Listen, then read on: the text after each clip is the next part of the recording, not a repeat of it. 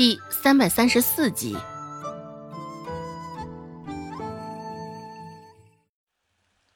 周芷也不多做停留，直接就往那处走去。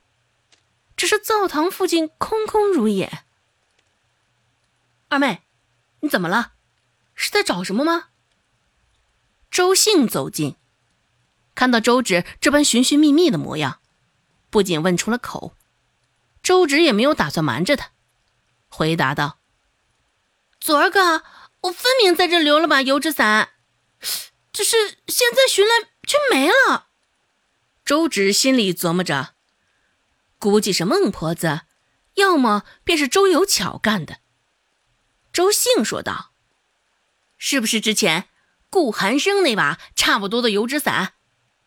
周芷点点头。周兴扯了扯他的袖子，脸上浮现起一层阴霾之色，压低了声音。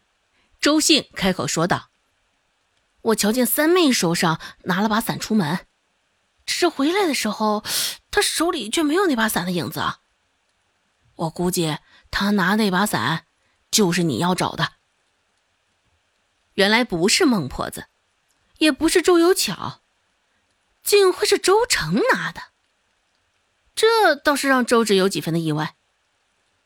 正琢磨着呢，孟婆子阴阳怪气的声音响了起来：“哎呀！”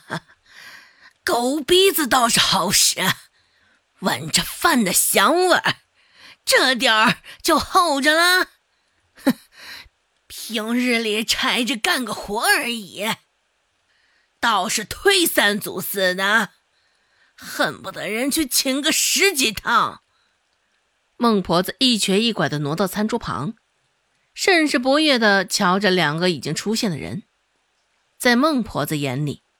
周姓周芷已经出现在这里，就是坐实了好吃懒做，恶狠狠地挤着一双眼睛，透过狭小的眼缝，孟婆子恶狠狠地瞪着两个人。周姓与周芷两人也是甚是默契，由着孟婆子的横眉冷对，愣是不吭一声。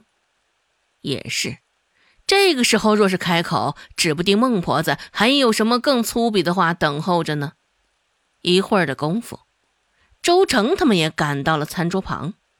许是两个人始终保持着沉默，孟婆子也是没能捞到好处，心里头还是火急火燎、气愤的厉害。一看到周成那张脸，也不多想，孟婆子立马张嘴就骂道：“怎么的，吃顿饭还要我这一老婆子三催四请的不成？”哼，连吃饭都这么磨蹭，还能干什么？你说我还能指望你些什么？上山打个猪草能磨叽半天，家里的活儿也不晓得帮忙。哼，懒婆娘，我真是养了一堆冤家呀！哎呀，前世做的什么孽？我这是……哎呀，一个个竟是不省心的货色！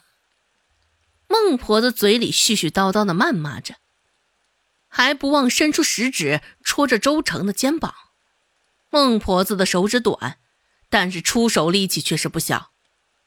周成被他戳的也是肩头一阵肉疼，眉头稍稍皱了一下。孟婆子又很快有新一轮的口水攻势。周兴与周芷两人站在比较远，孟婆子挨不到他们两个。怒火全都集中在了周成的身上。来早会挨孟婆子的骂，晚来也会挨孟婆子的骂。不得不说，这可真难呐。周成被挨骂的时候，也不忘狠狠地瞪着周芷，脸上的表情甚是阴郁，心里对周芷的埋怨一分没少。他的眼神，周芷也察觉到了。周芷面无表情的说道：“三妹，听说你今天捡到一把油纸伞。”周成一脸镇定：“啊，什么油纸伞啊？”周芷说道：“三妹啊，这是将大家都当傻子呢。哼，你出门难道不知道这么多双眼睛瞧见了？也不过周芷一句话的功夫。”周成已经变脸了。周成扬着下巴，甚是不屑的开口说道：“哼，那又怎样？这伞也是我从家里拿的。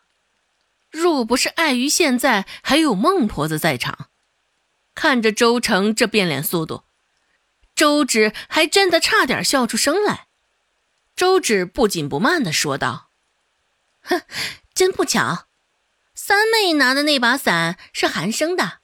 虽说也不过是一把伞而已，只是日后再下雨，若被他瞧见我淋雨，哼，不知道他会不会追究起来。”周芷继续说道：“不过我很好奇，三妹，你将伞带了出去，怎么的？”却是两手空空的回来了呢？你是将那把伞弄丢了呢，还是送人了呢？哼，亦或是做了别的交易？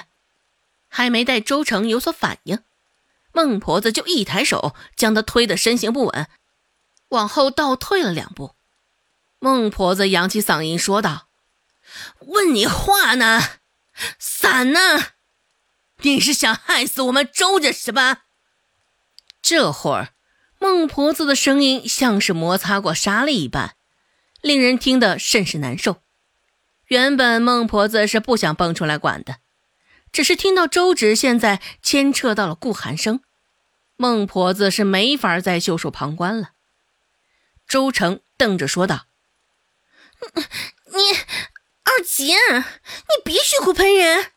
这伞我不过是借给小花了。”明儿个还你就是了，不过是一把破伞罢了。瞧把你给生气的。伞的确是在小花那儿，只是两人是做的交易。小花将她新买的头花给了周成，周成则将那把伞给了他。周芷提醒道：“三妹，你这话说的可得注意，这是寒生的伞。”只是他一向对自己的东西都有很强的占有欲，你这般行径，若是被他晓得了，哼，倒霉的不只是你。就算你不为自己着想，至少也得为咱们周家想想呀。孟婆子认同的点点头，一双眼睛甚是不悦的上下打量着周成。本集播讲完毕。感谢您的收听，感兴趣别忘了加个关注，我在下集等你哦。